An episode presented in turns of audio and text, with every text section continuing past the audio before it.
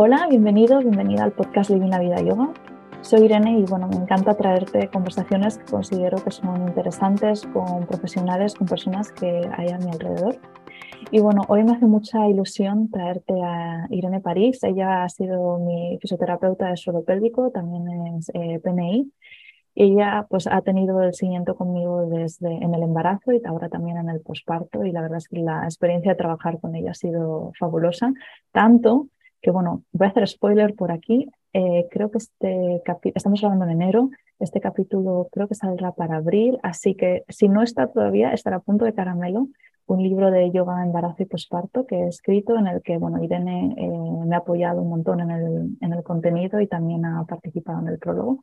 Así que para mí es un placer tenerla, tenerla hoy aquí. Hola, buenos días. Estoy muy, muy contenta de estar aquí. Es una experiencia nueva, esto hablar en, en, un podcast y la verdad es que tenía muchas ganas, primero por, por lo que es, ¿no? Eh, me encanta poder charlar sobre divulgación y temas interesantes y además hacerlo contigo, que además de tocaya de nombre, creo que tenemos ahí una conexión de cosas que me, me gusta un montón. Así que nada, encantada de estar aquí. Muchas gracias. Sí, Irene también es muy fan del movimiento. De, ella, de hecho, ella también hace escalada, es muy activa. Yo hace mucho que no voy a escalar.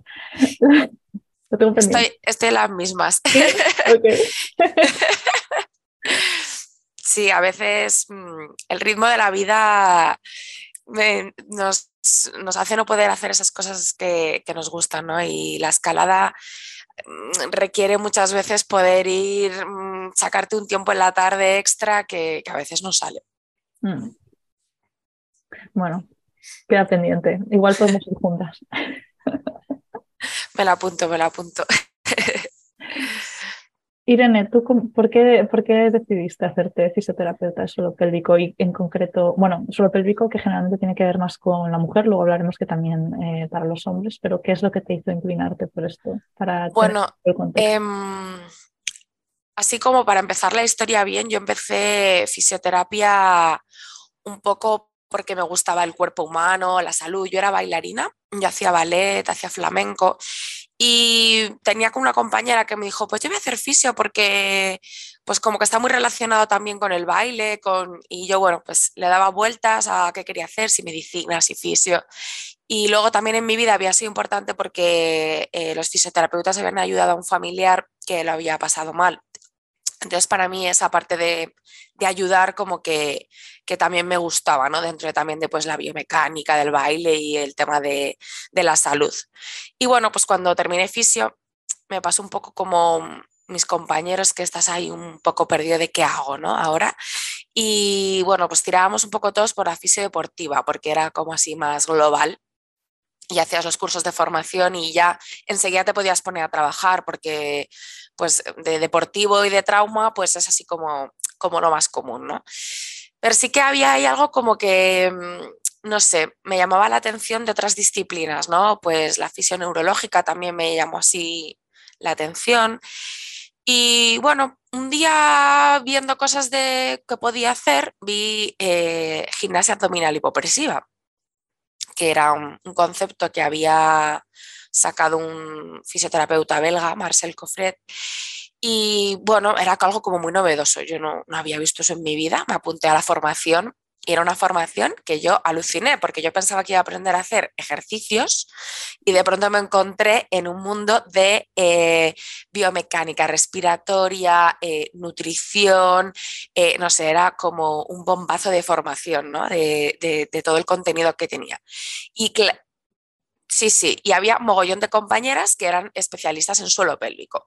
Y ahí empezaron a hablar del suelo pélvico y yo dije, un momento, eh, ¿qué es esto? ¿Y por qué no apareció antes en mi vida? Porque, bueno, en la carrera pues ves los músculos del suelo pélvico, pero allí nadie te dice que hay una fisioterapia especializada, ¿no? En ese momento de la vida. Ahora, por suerte, ya es otra cosa, pero en ese momento yo estudié hace 15 años y no, no era así, ¿no? Sí, existía, pero no estaba integrado en la formación eh, de la universidad. Y claro, de pronto se me abrió un mundo de, jolín, es que es verdad, todos estos problemas que tienen en general las mujeres, pero bueno, también los hombres. Eh, pero todos estos problemas y yo mm, no estaba sabiendo integrar esto en mi, en mi formación y entonces pues enseguida empecé a interesarme por cursos de, de suelo pélvico. Y bueno, yo trabajo con un aparato que es radiofrecuencia y en una de las formaciones de radiofrecuencia, que también iba por eh, fisiotraumatología, había también una chica de suelo pélvico que empezó a hablar de todas las cosas que se pueden hacer con la radiofrecuencia en el suelo pélvico y ya pues ahí ya decidí hacer un, eh, un máster especializado en suelo pélvico porque mm, eso veía que, ahí había un mundo por, por explorar ¿no? y entonces se junta mucho con una parte de mis principios y de mi personalidad, que es em, la mujer, ¿no? Y cómo desde muchos aspectos de la sociedad se nos ha discriminado. Y la medicina es un punto también, ¿no? De hecho, hay un, hay un libro muy bueno de Carmen Valls, creo que se llama, que es Mujeres Invisibles para la Medicina. Y pues habla de esto un poco, ¿no? De tú haces un estudio de mm, no sé, un medicamento cardíaco y se hace en hombres y los efectos secundarios son en hombres, ¿no? Y es como el corazón de las mujeres a lo mejor no funciona exactamente igual. Y claro, a nivel de fisioterapia, pues eh, pasaba un poco igual, ¿no? Em, después de un posparto, tienes que rehabilitar tu abdomen, ¿no? Y las mujeres se ponían a hacer abdominales y de pronto tenían un mogollón de problemas. Y que alguien diga, no, es que esto Mm, hay que hacerlo de otra manera. A mí eso... sí. Esto que dices de lo de los hombres, eh, que bueno, como sabes también me dedico a, corregir propuestas europeas y esto es algo, lo que llaman ahora el gender dimension, que se incluya sobre todo cuando trabajas con células, cosas bio o ensayos clínicos, que que se trabajen, digamos, los, eh, los dos sexos para entender estas diferencias que justo estás diciendo. Así que está, está cambiando y se está teniendo mucha conciencia ahora, afortunadamente. Claro, entonces esto, igual que para niños también hay fisioterapia de suelo pélvico especial para niños, ¿no? que, al, que al final cada ser humano tenemos unas características fisiológicas que hay que tenerlas en cuenta. Entonces, eh, no sé, yo descubrí un, planeta paralelo en la fisioterapia que, que, además luego me ha hecho ver el resto de la fisio también como más holística, ¿no? Yo ya me cuesta decir mm, a veces que soy fisio mm, de suelo pélvico, ¿no? En realidad soy fisio, ¿no? Que me he especializado en esto, pero a mí me viene un paciente con una lumbalgia y es que el suelo pélvico también hay que mirarlo, ¿no? Aunque no seas especialista en suelo pélvico. Quiero que hay muchos compañeros que por suerte te derivan, ¿no? Porque entienden que em, el, el, cuerpo es un todo, un conjunto de sistemas y funcionan de manera coordinada. Y si tienes un dolor lumbar, el origen puede ser tanto visceral, a nivel digestivo, puede ser el diafragma, puede ser el suelo pélvico. Entonces, no podemos quedarnos solo en yo trato músculos porque soy fisio o trato aparato locomotor, ¿no? Eh, porque soy fisio eh, traumatológico o deportivo. Es que el, suelo pélvico, el sistema digestivo también van a dar eh, inputs que puedan hacer que el cuerpo no esté funcionando bien ¿no? y aparezca el dolor. Llevamos ya un ratito hablando suelo pélvico. ¿Cómo le explicarías tú a alguien el suelo pélvico que lo escuchábamos a decir por primera vez de forma sencilla? Es verdad que mm, tendemos a decir que es como, como una hamaca ¿no? que sujeta la parte inferior del cuerpo, pero es algo un poco más complejo porque Mm, digamos que hay diferentes estructuras, ¿no? Así para imaginarlo tendríamos una parte ósea primero, ¿no? Que es donde se sujeta el resto de cosas y principalmente los huesos que lo conforman son los, los, los huesos coxales, ¿no? Que hacen la pelvis y el, el sacro también, ¿no? Eh, la parte de la columna lumbar también estaría implicada y la coxofemoral, que es la articulación entre el fémur y los coxales. Digamos que, aunque no sea directamente, todo eso engloba, aparte del suelo pélvico, la parte ósea. Luego tendríamos una parte muscular y ligamentosa, Eh, hay músculos pues, de planos más profundos, planos más superficiales y luego tendríamos lo que está contenido dentro, ¿no? que sería eh, los órganos pélvicos, ¿no? el, útero en el caso de las mujeres, em, la vejiga, el recto. Entonces, todo forma eh, una zona del cuerpo que tiene una serie de funciones, ¿no? Una función estática de, contenido, ¿no? de sostén también, y una función eh, sexual o reproductiva. Y bueno, eh, digamos que esta parte del cuerpo no se ha tenido en cuenta muchas veces, ¿no? Como que todo lo que está relacionado con la zona genital, ¿no? Como que mm, da cosilla, ¿no? Como hablar de ello.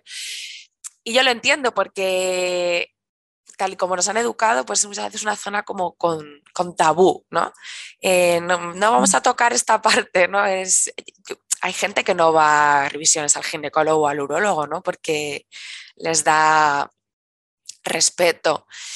Y bueno, pues esto también pasa a veces con el, con el suelo pélvico y como hemos visto es que no es una cosa que esté ahí porque sí, ¿no? Es una parte muy importante del cuerpo humano con unas funciones muy importantes también. Entonces, bueno, así para entenderlo, digamos que es como esa zona de la región eh, pélvica mm, y, esos músculos, ¿no? Si tuviésemos, yo invito a la gente que nos está escuchando a que se meta en Google y ponga músculos del suelo pélvico y puede llegar a impresionarte de, de, que la cantidad de musculitos que hay ahí, ¿no? que tiene cada uno una función eh, importante y que, bueno, también te pasa a veces en el brazo, ¿no? Que la gente se cree que del codo a la muñeca hay un músculo, ¿no? Y luego dices, ah, pues no, hay bastantes más músculos, ¿no?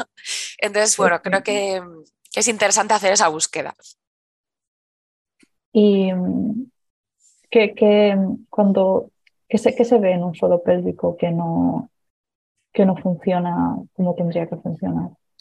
Bueno, las disfunciones del suelo pélvico como también es una zona con varias estructuras, pues, pues son variadas. Eh, por un lado, podríamos tener personas que tienen una hipotonía de la musculatura del suelo pélvico, es decir, mm, unas fibras musculares que no reclutan bien y un tejido conectivo eh, pues que está blandito.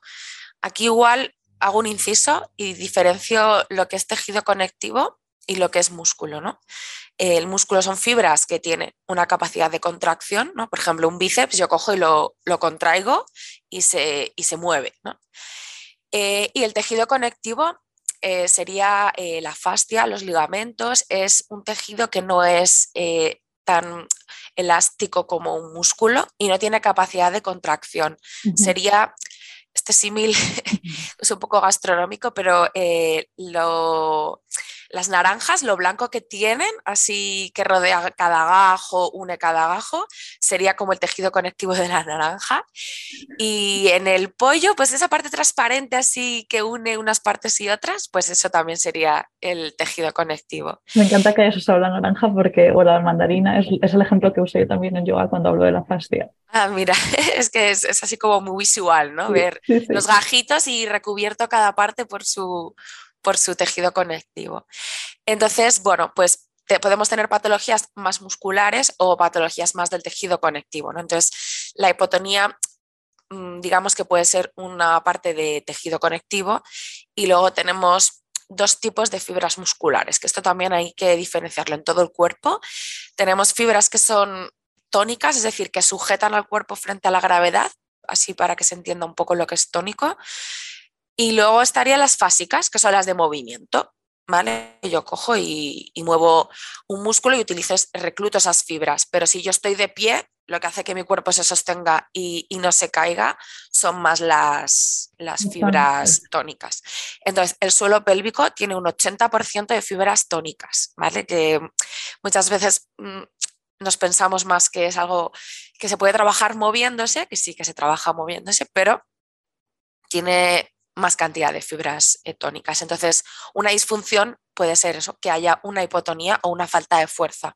Y eso pues, puede causar problemas variados, desde una incontinencia urinaria, eh, falta de sensibilidad, eh, problemas de dolor lumbar, dolor pélvico crónico, mm, problemas de estreñimiento. puede haber ahí cosas variadas. Luego podemos tener lo contrario, una hipertonía, una contracción con hiperreclutamiento de fibras que bueno, esto puede causar también dispareunia, que sería pues dolor en las relaciones sexuales, también dolores de espalda mm, y lumbares y, pélvicos. Em, y luego, bueno, pues tenemos otra serie de problemas más relacionados, pues, por mejor, em, sistema nervioso, ¿no? Puede haber disfunciones de suelo pélvico por un nervio pudendo, que es el nervio que inerva parte de esa zona, que esté atrapado y nos produzca un dolor, ¿no? Por ejemplo, una persona que a lo mejor monte muchísimo en bicicleta, ella ya tenido un atrapamiento, pues no va a poder sentarse en el sillín porque va a tener em, dolor, sí. Y ¿qué más disfunciones podemos encontrar? Bueno, el dolor, el dolor por congestión, el dolor pélvico crónico es algo bastante fastidioso y mm, por desgracia cada vez más común, ¿no? Porque, bueno, eh, nos encontramos con inflamaciones en la zona abdominal que tienen que ver pues, con sistema digestivo, con sistema ginecológico, que producen al final dolor, dolor en las caderas, dolor en la zona lumbar, dolor abdominal y bueno, em, es algo importante. Y luego ya sí creo que no me dejo nada más, son las disfunciones mm, a nivel eh, de la función sexual, ¿no? Eh, en hombres, en mujeres, ¿no? Puede haber problemas, eh, nos encontramos por ejemplo el peironie, que es un problema del tejido conectivo en los hombres, mm. que mm, hay una especie de mm, inclinación del pene que bueno, pues produce bastantes problemas de dolor, ¿no? Es algo también. Eh, y creo que no me dejo nada más, he hecho bastantes cosas. Seguro que algo me dejo, pero bueno, eh, es un mundo, es un mundo el suelo pélvico. Y bueno, y luego la importancia también que esto sé que lo has dicho muchas veces, ¿no? De ver a un especialista si vemos que podemos tener una sintomatología de cualquier tipo, porque la razón puede ser diferente, ¿no? Por ejemplo, una hipotonía y una hipertonía pueden tener unos, síntomas, unos síntomas similares. Sí, la hipertonía me, me gusta también explicar que esto ocurre en todos los músculos del cuerpo. Si un músculo está hipertónico, no va a reclutar bien sus fibras y no va a tener fuerza, ¿vale? Entonces, muchas veces mm, hay mujeres que dicen, ¿cómo puedo tener incontinencia urinaria si yo tengo súper fuerte y súper duro el suelo pélvico? Ya, porque es que ese músculo no está funcionando nada bien, ¿no? No puede, no puede activarse bien si está en una contracción previa mantenida, ¿no? Que eso pasa, pues hay mucha gente que dice, no, si es que yo em, tengo el culo súper duro, ¿no? Tengo, ya, pero es que lo que tienes es una hipertonía, ¿no? Del glúteo, del, piramidal y entonces así es imposible que tengas una buena estabilidad pélvica, pues lo mismo ocurre eh, con las hipertonías en el, en el suelo pélvico.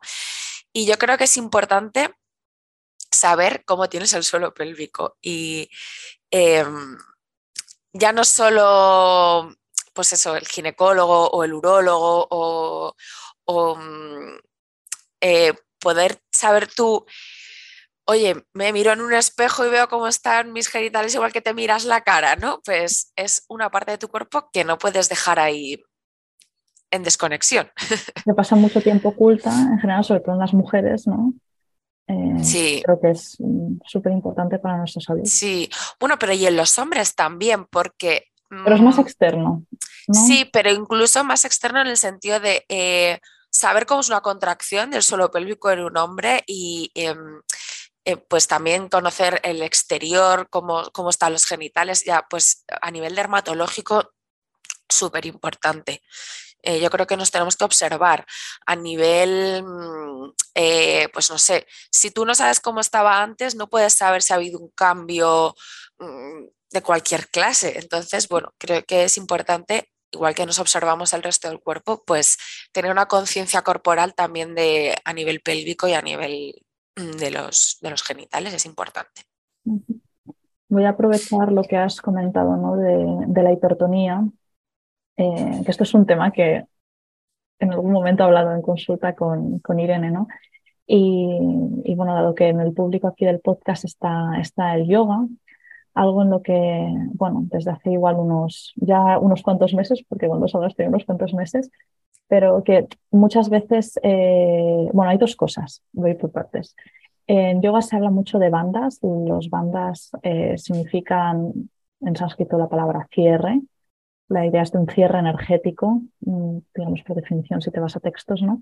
Pero bueno, la idea es al final una activación muscular, ¿no? Y tres activaciones que se usan mucho, especialmente en el Ashtanga Yoga y luego en otros estilos de yoga que vienen de este estilo, es eh, Mula Bandha, que es suelo pélvico, Udiana Bandha, que es activación del abdomen, es decir, como ombligo hacia columna, por simplificar, y luego un poquito eh, activación de la musculatura de la garganta para crear un sonido audible. Entonces, eh, hay estilos en los que te proponen tener activo eh, el abdomen y el suelo pélvico y bueno, también respirar de esta forma durante toda la práctica. Eh, bueno, lo voy a dejar ahí, que voy a irme con ganas de hablar. A ver, los fisios tenemos mucha controversia en general con este tema y los entrenadores personales, bueno.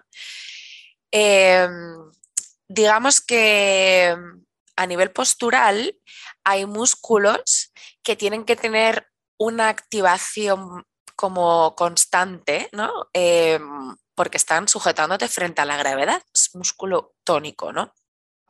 Eh, entonces, si tú le pusieras un, un, cacharrito que detecta que hay activación, ¿no? Que está funcionando, no estaría a cero, y sin embargo, a lo mejor otro músculo que es eh, lo que hemos hablado, fásico, sí estaría cero, ¿no? Porque ese músculo no lo estás usando para nada. Pero claro, esa musculatura que es mm, tónica sí tiene que estar eh, activa, ¿no? Es en el abdomen más o menos un 65% es muscula, musculatura tónica, ¿vale? ¿Qué pasa? Que esta musculatura tónica tú no la activas de manera consciente, tú no la hiperreclutas, o sea, tú no estás andando por la calle y piensas en, voy a contraer mi abdomen. Que esto de hecho está como el otro día veí como una revista que hablaban, habla anda contrayendo tu abdomen como para meter la tripa hacia adentro, ¿no? Como para, sí, sí.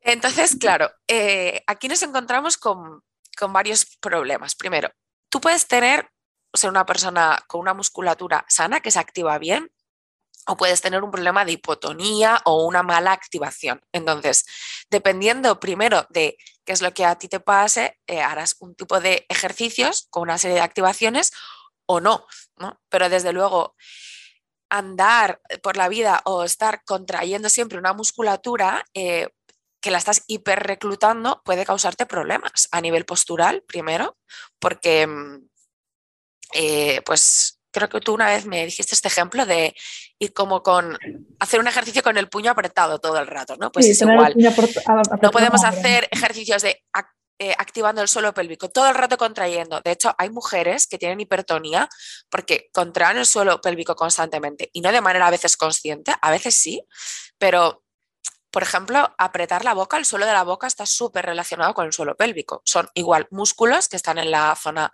de la boca que tienen que ver con la devolución, con, la, la fonación. igual, si personas que tienen bruxismo y apretan los dientes, que suele ser un problema postural, suelen tener hipertonía en el suelo pélvico, porque eh, de hecho quiero que hagáis la prueba, cerréis los ojos, apretéis los dientes y te des cuenta cómo contraes el suelo pélvico, ¿vale? A ver, espera. Oye, sí. Los músculos que son hipertónicos, eh, que hacen, funcionan generando hiperpresión en el cuerpo. Esto es algo que se trabaja en la, gimnasia abdominal hipopresiva, que es estirar este grupo de músculos. Suelen funcionar en, como en conjunto, ¿no? los músculos de la boca con el periné, eh, los piramidales, los gemelos, ¿no? Son músculos que tienden como a estar un poco hipertónicos. Entonces hay que tener cuidado con esto, porque efectivamente eh, tú puedes hacer una activación consciente, pero realizar un ejercicio con una contracción mantenida, hay que ver qué ejercicio, por qué lo haces y cuándo lo haces. Entonces, a nivel abdominal, cuando tenemos una persona con una inestabilidad en el abdomen, hay como dos tipos de ejercicios que se pueden hacer. Uno es el hollowing, que sería meter el ombligo hacia adentro, que es esta indicación, que estás activando el músculo transverso del abdomen, ¿vale? Principalmente. reclutas, reclutas otros músculos, pero sobre todo el transverso. Y luego estaría lo que se conoce como bracing, que es una contracción isométrica, isotónica, perdón, de toda la musculatura abdominal.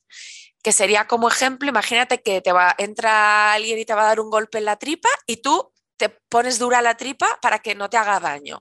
Ahí activas todos los músculos, ¿no? Entonces, hay como varias escuelas de fisioterapia eh, está Hodge y otros australianos que defienden como que habría que trabajar haciendo mm, Halloween en los ejercicios de abdomen.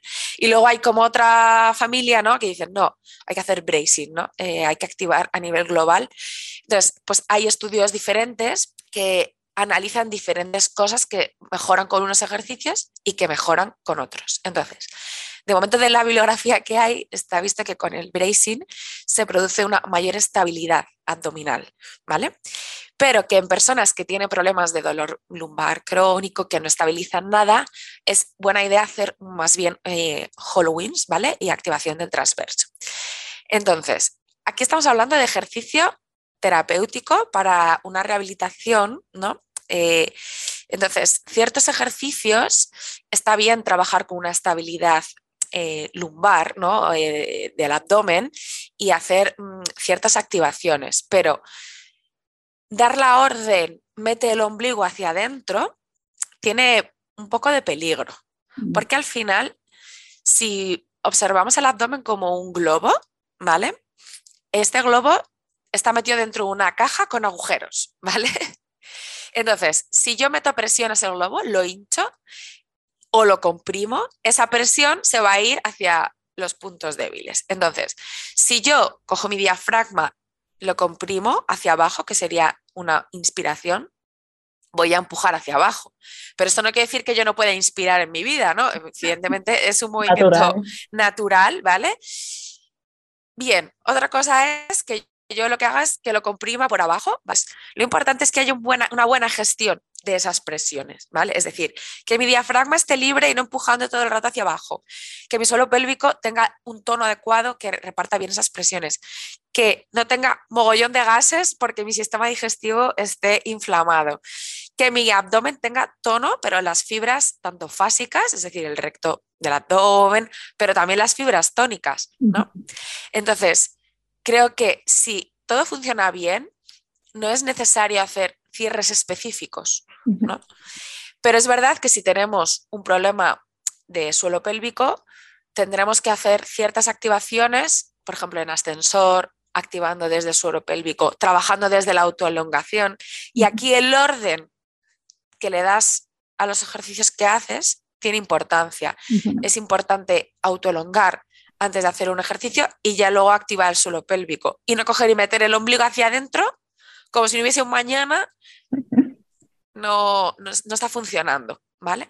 Sí, yo lo que estoy, estoy viendo, porque hice un post de esto en Instagram cuando salga esto ya hace unos meses, ¿no? Y vi que afortunadamente el discurso está empezando a cambiar en el mundo del yoga, porque es justo esto, ¿no? Porque alguien que está sano, que tiene una musculatura que digamos que es reflexiva, ¿no? Que se activa cuando se tiene que activar y no porque eh, tú se lo digas, eh, o sea que mm, piensas, ok, meto el ombligo hacia adentro, eh, porque no es necesario, porque luego igual es que incluso se convierte en un patrón, que es lo que has dicho tú en la, que decían en la revista, ¿no? Ve con tu ombligo hacia adentro eh, siempre, o bueno, no sé lo que diría exactamente, pero si eso lo haces siempre, eso no, no es saludable. Como has, comentado el sistema de presión con lo del globo, que es algo que también yo soy súper super fan, como sabes. Eh, y es que, claro, si tú tienes el abdomen metido hacia adentro, estás creando presión sobre ese globo que no se puede mover en, en esa dirección, ¿no? Porque si vemos a un, a un perro, a un gato, a un bebé, a un niño pequeño respirar, ¿cómo tienen el abdomen? Lo hinchan mogollón, permiten que se expanda cuando, en, cuando inhalan, ¿no? Y parece que siempre cuando, de hecho, a mí el otro día me dijo mi madre, oye Irene, dice que tienes la tripa muy relajada. Y yo, hombre, pues claro, que hay que respirar aquí, no voy a estar metiendo la tripa. ya, ya pasará en la exhalación. Entonces, eh, creo que todo este, digamos, cambio de perspectiva de permitir más el movimiento natural ¿no? que tiene la respiración y no, pues no controlar estas acciones a no ser que, pues eso, que sé que hay debilidad y tengo que trabajarlo porque, pues porque me lo ha dicho mi fisioterapeuta. o porque estoy haciendo un trabajo específico, ¿no? Por ejemplo, en el posparto. Hombre, pues igual en el posparto sí que me interesa al principio ir conectando y activando más esas zonas. No lo voy a estar haciendo todo el día. Y algunas técnicas que te van a servir en un momento determinado, pero no se pueden convertir en tu patrón del día a día porque igual, pues, eso no, no permites a que la musculatura tenga su, su expresión natural, por así decirlo. Sí, a ver, eh, yo creo que eso que has dicho es muy adecuado, ¿no? Que cuando uno tiene un patrón normal incluso a, a veces nos empeñamos en, por ejemplo, también en la autoelongación. Y hay personas que autoelongan, pero luego tienen un cierre costal, ¿no? Porque tienen, mm, no tiene movilidad la parrilla costal. Pues bueno, si esa persona a lo mejor hay que trabajar esa parrilla costal, ¿no? Primero, eh, ver por qué está en una expiración mantenida. Y hay personas al revés que están en una inspiración mantenida. Entonces, si una persona vive en inspiración mantenida con las costillas abiertas, tendré que trabajar el patrón muscular. Entonces, eh, ahora nos intentamos formar mucho, eh, también no solo pélvico, en cadenas musculares. ¿no? En, cada persona tiene unas cadenas musculares, o sea, todos tenemos unas cadenas musculares y según nuestra personalidad, la actividad a la que nos dediquemos, eh, y como sea las personas de nuestra familia, porque también muchas veces los patrones son adquiridos, vamos a tener unas cadenas más activas y otras menos activas. Y a veces hay exceso de unas y defecto de otras y hay que trabajar en ese equilibrio.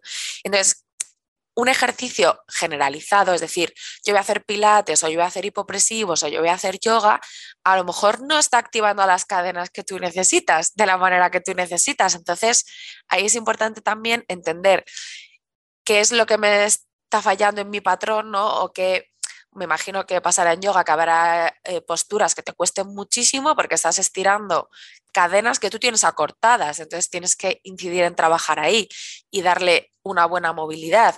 No será lo mismo que una persona que ese movimiento lo haga de forma natural. De forma, no le das las mismas indicaciones a, esas dos personas. Entonces tampoco creo que tenga que ser una indicación generalizada meter el ombligo, ¿no? Porque hay gente que no activa nada su transverso y hay gente que hace, por ejemplo, el bracing hacia afuera, ¿vale? Es decir, mm. imagínate, yo elevo mi pierna y pongo mi abdomen duro y empujo hacia afuera, ¿no? Y esto puede empeorar las diástasis, empujes hacia el suelo pélvico. Entonces, a lo mejor a esa persona tienes que cogerla un día aparte y decirle, a ver, vamos a aprender a respirar, vamos a aprender a cómo se activan los músculos, en qué orden se activan. Hay gente que activa el transverso muy tarde y eso también hace que haya eh, problemas, ¿no? Entonces, tiene un intríngulis ahí biomecánico importante. Y yo todavía me considero que estoy en nivel de, conocimiento de cómo funciona esto eh, bajo, porque es verdad que hay gente que utiliza eh, mogollón de electromiografías para ver realmente cómo un abdomen funciona bien. Y hay y todavía digo que es que incluso la gente que estudia esto está como en dos bandos, ¿sabes? Que hay, hay mucha controversia. Entonces yo creo, así como en forma de resumen, que es importante, primero, que sepas si cómo funciona tu abdomen, cómo está tu diafragma antes de hacer una actividad física. Eso es importante. Y luego, que cuando hagas un ejercicio, de verdad veas si lo estás haciendo bien sin esa necesidad de como contraer constantemente, ¿no? Si tú estás haciendo un ejercicio, tienes una estabilidad, estás respirando, ¿por qué tienes que meter el ombligo? ¿Qué, razón hay? O sea, buscar un poco el, argumento para hacer las cosas. Sí, porque eh, al final me gusta mucho esta palabra a mí al menos, ¿eh? no sé cómo la verás tú, Irene, pero si quieres hacer un movimiento que la musculatura que se active sea reflexiva, ¿no? Yo, por ejemplo, ahora cuando cojo a mi, a mi bebita, cada vez pesa más, no pienso, ok, inhalo, ok, activo solo pélvico, hago no sé qué, tal, hago estos pasos, ahora puedo coger a la niña. Nadie hace eso, ¿no? La coges y se activa lo que se tiene que activar. Claro, los, el cuerpo, los patrones motores tienen una preactivación, es decir, tú cuando vas a coger un vaso, no piensas, primero, activo el abdomen para darme sostén, activo esto y entonces tienes un patrón normal de movimiento que has ido aprendiendo a lo largo de la vida. Es decir, tú la primera vez que cogiste un vaso cuando eras pequeña, lo harías torpemente. ¿vale? El cuerpo no sabría bien, ¿no? Después de hacerlo 100 veces, el cuerpo, de, esto se trabaja mucho en la fisioterapia neurológica, que es el movimiento normal, y es que el cuerpo olvida los patrones motores y hay que reeducarlos, ¿vale? Entonces, cuando uno aprende a montar en bici, igual, al principio no sabes muy bien, eh, el pie primero eh, me caigo, luego ya lo aprendes. Entonces, con los ejercicios, igual, a mí con los hipopresivos, la gente me dice muchas veces, ¿por qué no me das una hoja con el ejercicio? Yo no doy hojas de ejercicios de hipopresivos. Quiero que lo hagas conmigo y que aprendas, el, que sientas el movimiento y que lo integres, porque el movimiento tiene que estar integrado. Entonces, cuando tú vas a coger a tu bebé, tú además que es una persona que hace ejercicio, que tiene un buen control motor, eh, esos músculos activan solos. El problema es que hay gente que no activa bien. Entonces, le tendrás que poner un ejercicio, ¿vale? Para que luego, cuando vaya a hacer lo otro, salga solo. Evidentemente no lo tenga que pensar. Pero eh, para trabajar las activaciones hay que hacer ejercicios para recordarle al cuerpo cómo es un patrón de movimiento normal. Con la respiración pasa mucho. Respirar tiene un patrón que vamos cambiando a veces a lo largo de la vida por diferentes circunstancias. Como vivimos un poco con el estrés, mm, alteramos este patrón motor mucho y empezamos a respirar respiraciones superficiales, utilizando más los músculos del cuello y del tórax, se nos olvida mover el diafragma y muchas veces hay que hacer ejercicios respiratorios. Es el primer eh, paso y cuando ya sabe uno respirar, seguramente el abdomen se active de una manera más correcta. ¿no? Entonces, es cierto que hay, que dejar fluir los movimientos, pero hay, hay, que hacer a veces ejercicios, ya te digo, concretos para poder automatizar bien ese, ese movimiento.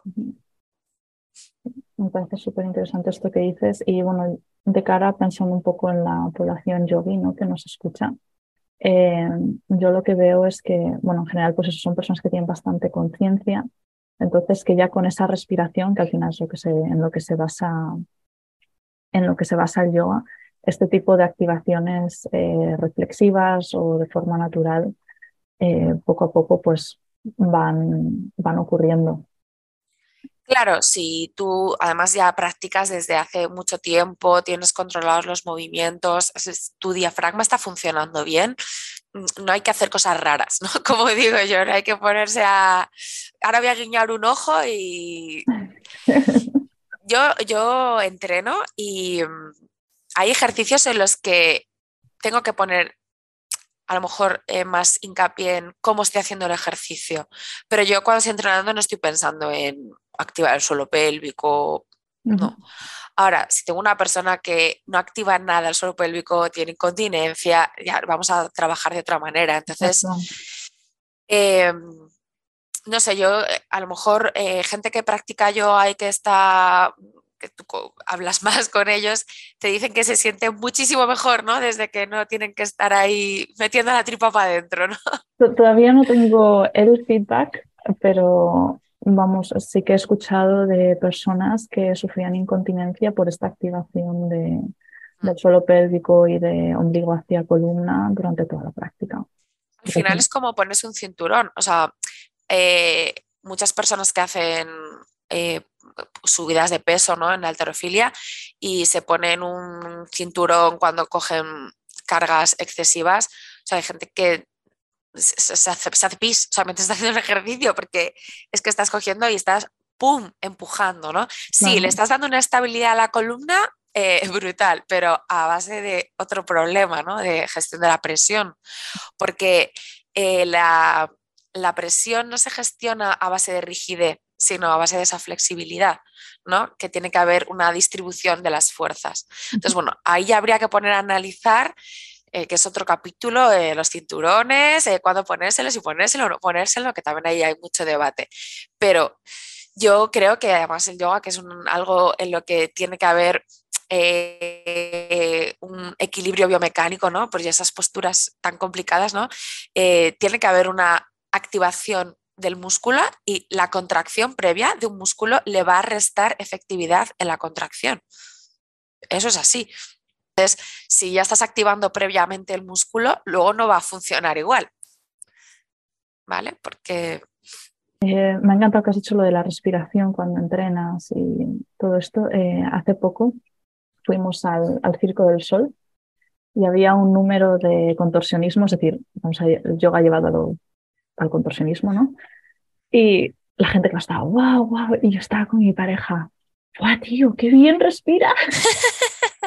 una forma súper, súper compleja, eh, de equilibrio, de movilidad, de todo, y veías la caja torácica y moverse, inhalar y exhalar, y yo, qué pasada. Sí, es que yo creo que a veces confundimos un concepto, eh, que esto me encanta que lo hayas dicho, de cómo respira mientras está haciendo todo lo demás. Eh, una de las premisas cuando hacemos ejercicios del periné, ¿no? sobre todo en más en el preparto, porque a veces luego sí que dejamos que se usen otros músculos para ayudar a sacar fuerza. Eh, movilizar el suelo pélvico o movilizar el abdomen, aunque sean músculos sinérgicos, no bloquea una cosa a la otra. Es decir, cuando tú haces ejercicio no vale hacer apneas ni dejar de respirar, porque parece como si contraigo y no respiro hago más fuerza. Ya, pero es que eso no es así. O sea, aún es cuando, cuando hagas ejercicios de suelo pélvico, hay que seguir respirando, no hay que utilizar compensaciones de otros músculos, o sea, tiene que fluir todo. De hecho, es lo que tú, decías, es que con lo bien está respirando también, que le está llegando oxígeno a sus músculos y lo está haciendo maravillosamente bien porque está utilizando cada cosa para lo que sirve, ¿no? Y el diafragma sirve para respirar, no para bloquear el diafragma ni hacia adentro ni hacia arriba, ¿sabes? Al final que y bueno, un apunte que es que esto ya es una fricada que me encanta también diferenciarlo, es que, eh, bueno, hemos hablado del Halloween, que es meter la tripa hacia adentro, ¿no? Activar el transverso. Un hipopresivo no es un Halloween, por favor, porque esto es que es algo que cada día veo más, porque evidentemente, pues como nos globalizamos, la gente sube vídeos y hace cosas, pues mm, no, yo sé hacer hipopresivos y va la gente que mete la tripa hacia adentro y dice, eh, ya estoy haciendo un hipopresivo. No tienen nada que ver. ¿no? Un hipopresivo es un ejercicio postural en el que se activan ciertos músculos que producen hipopresión, se estiran los músculos hiperpresivos y luego añadimos una respiración específica, pero no es un Halloween, un hipopresivo. Bueno, gracias por la puntualización. tenga, no, porque ahora hay mucha información en, redes y es verdad que no significa que siempre esa información que tengamos es, es, correcta. Y bueno, lo de mi comentario, esto de qué bien respira es porque muchas veces lo ves en clase, ¿no? Y bueno, entrenando también lo puedes ver, ¿no? Igual en un gimnasio, pero que cuando a alguien le cuesta un movimiento, le parece complejo, no está cómodo en ello, lo primero que se frena es la respiración. Entonces, eh, de hecho, bueno, una de las cosas que comentaban ¿no? en el libro de, embarazo para aquellas personas que sí que tienen una práctica pues, deportiva, de yoga o bueno, de actividad física, es que si tú estás respirando relajada, tranquila y te sientes bien y cómoda, mm, pues continúa haciéndolo, porque está tu cuerpo en un lugar que se siente seguro. En el momento en el que la respiración se afecta es que, uy, igual esto no estoy tan cómoda. Y digo ahora el embarazo porque es un estado, digamos, en el que le queremos dar más mimo al cuerpo, pero por supuesto a cualquier, a cualquier persona en cualquier momento vital. Sí, tenemos tendencia a ese mm, bloqueo de la respiración cuando algo nos cuesta mucho, ¿no? Cuando haces un esfuerzo como que haces una apnea, ¿no? Como para sacar fuerza, ¿no? O como para incluso a veces concentrarte, ¿no? Yo siempre, cuando están cortando los niños con las tijeras con la lengua fuera y que hacen fuerza con todo el cuerpo, pues esto es un poco así, ¿no? Es como... Mm, e, e, es torpe el movimiento, ¿no? Necesitas ahí, pues eso, respirar mientras estás haciendo las cosas, porque de hecho uno de los grandes problemas que produce el diafragma muy desconocidos es que si el diafragma no está funcionando bien, no está llegando todo el oxígeno que debería a tu cuerpo. Y aprender a respirar bien no solo te quita dolores, sino que te da energía, porque de pronto mm, respiras bien. Y mm, liberar el diafragma eh, desde los ejercicios respiratorios, desde la terapia manual, em, para mí es como un básico. No, si eso no está hecho, ¿para qué te vas a poner a trabajar en otras cosas? Porque... Es la base. Sí, sí, sí. Necesitas que, que haya una buena biomecánica del abdomen. Muy, muy importante. quiero resaltar una cosa que lo hemos estado diciendo todo el rato, pero para que quede como muy claro el concepto, es que em, si os habéis dado cuenta, los que nos estáis escuchando, es que no paramos de mencionar solo pélvico, musculatura abdominal, diafragma y presión. Así que todos ellos funcionan al final en, pues, lo como está diciendo Irene, ¿no? Eh, tienen una sinergia.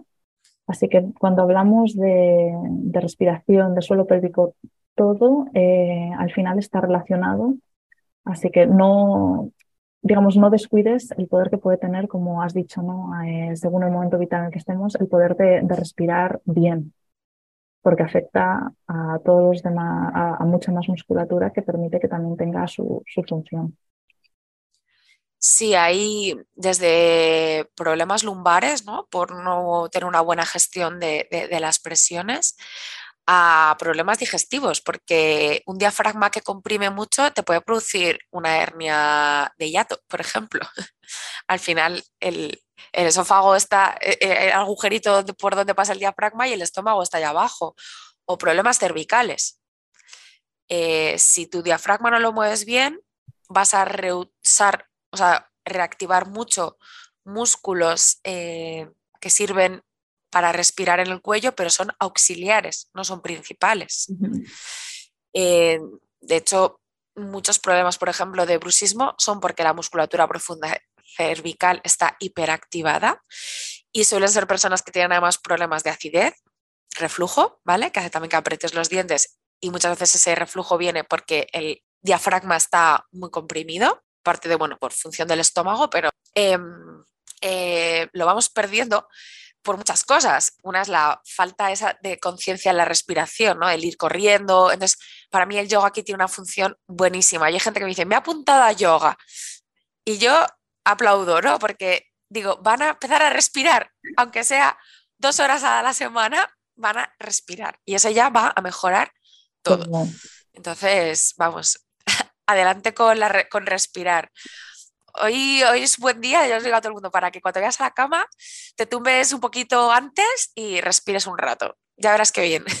Además que te va a relajar un mogollón antes de ir a dormir, así que... Sí, sí. Eh, bueno, Irene, yo siento que nos has dado aquí un potosí de información. Como una mini masterclass aquí de... Mucha información, sí. yo espero que, que, haya quedado todo claro que a veces pues decimos demasiadas cosas y, y nos podemos perder, pero sí me gustaría eso, que, quede como clave el concepto de intenta escuchar a tu cuerpo, intenta quedarte con cosas que no parecen importantes, que muchas veces mm, los deberes que mandamos es respirar y que eso quede como, como un tic en tu vida, ¿no? De cómo está mi diafragma. Y bueno, espero que, que, que, os haya gustado todo lo que he dicho y que, Seguro que, hayáis aprendido. Seguro que sí. Así que si te parece, pasamos a las preguntas que siempre hago en el podcast. Yo sé que has tenido contacto con el yoga, entonces em, mi pregunta es, ¿cuál es tu postura favorita? Bueno, tengo dos, pero lo que me has puesto es tu favorita.